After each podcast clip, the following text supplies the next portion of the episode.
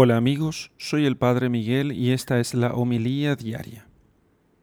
Lectura del Santo Evangelio según San Lucas capítulo 19 versículos 45 al 48.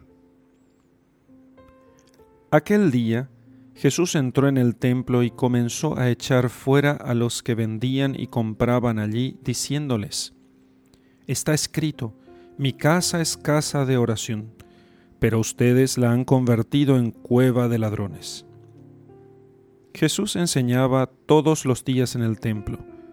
Por su parte, los sumos sacerdotes, los escribas y los jefes del pueblo intentaban matarlo, pero no encontraban cómo hacerlo, porque todo el pueblo estaba pendiente de sus palabras. Palabra del Señor. Gloria a ti, Señor Jesús. Mi casa será casa de oración.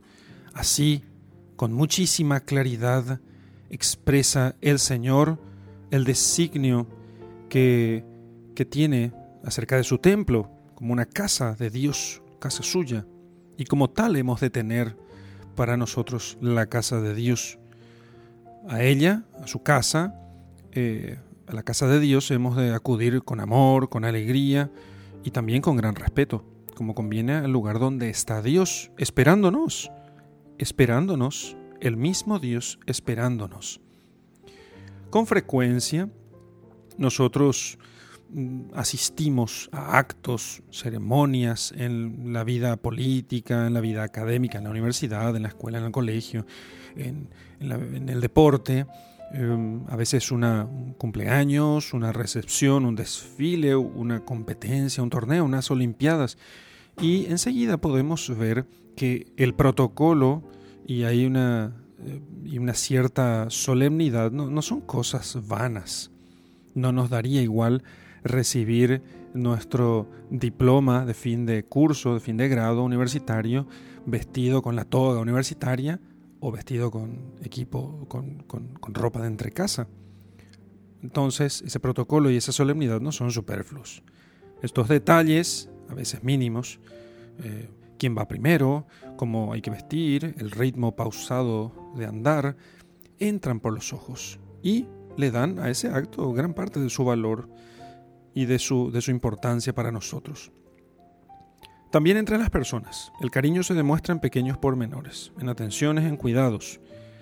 El anillo que se regalan, por ejemplo, los novios antes de casarse, otras, otros regalos, otros dones, otras pequeñas atenciones, no son en sí mismas el amor, pero en ellas se manifiesta el amor. Entonces, es ese rito sencillo que el hombre necesita para expresar lo más íntimo de su ser. El hombre, que no es solo cuerpo, tampoco solo alma, no es un espíritu puro y no es como los animales, necesita también manifestar su fe en actos externos que sean visibles, que sean eh, que puedan entrar a través de los sentidos, que expresen lo que lleva en su corazón. Cuando se ve, por ejemplo, a alguien que se arrodilla con devoción delante del altar en un templo, entonces enseguida es fácil pensar, ah, mira, un poco tiene fe, ama a Dios, es devoto, por lo menos cree que Dios está allí. Y ese gesto de adoración es la expresión de lo que lleva en su corazón. Y ayuda no solamente al que lo hace, sino también a otros a tener más fe y amor.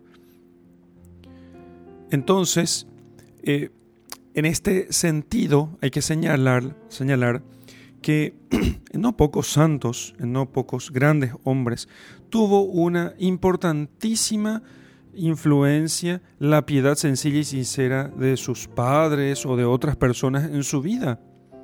El mero hecho de que veamos arrodillarse a, nuestros padres eh, puede tener una influencia decisiva en nuestra fe.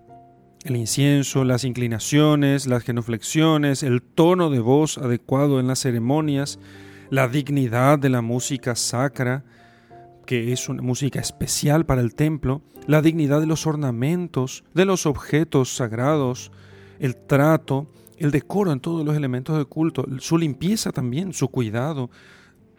Todo eso ha sido siempre la manifestación de la fe del pueblo.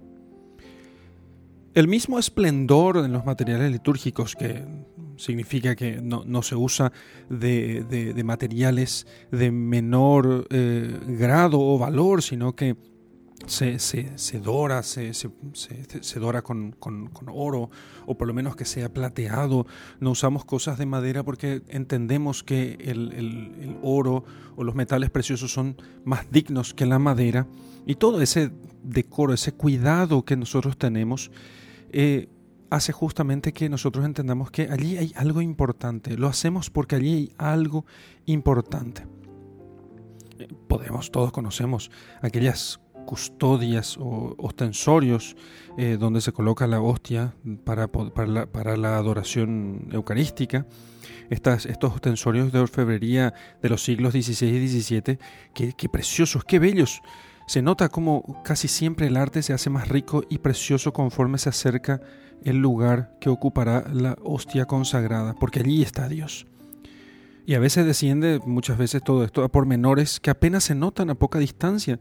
En ciertas basílicas o templos podemos ver imágenes o detalles que ya no alcanza el ojo a ver. Es que no se está haciendo todo aquello para el hombre, se hace para Dios.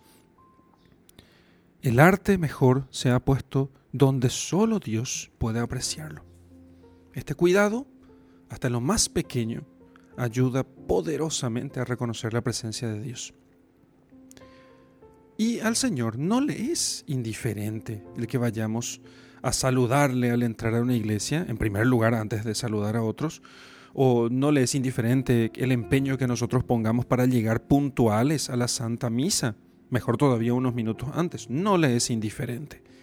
No le es indiferente un gesto de reverencia, una genuflexión bien hecha, delante del sagrario. No le es indiferente las posturas o el recogimiento.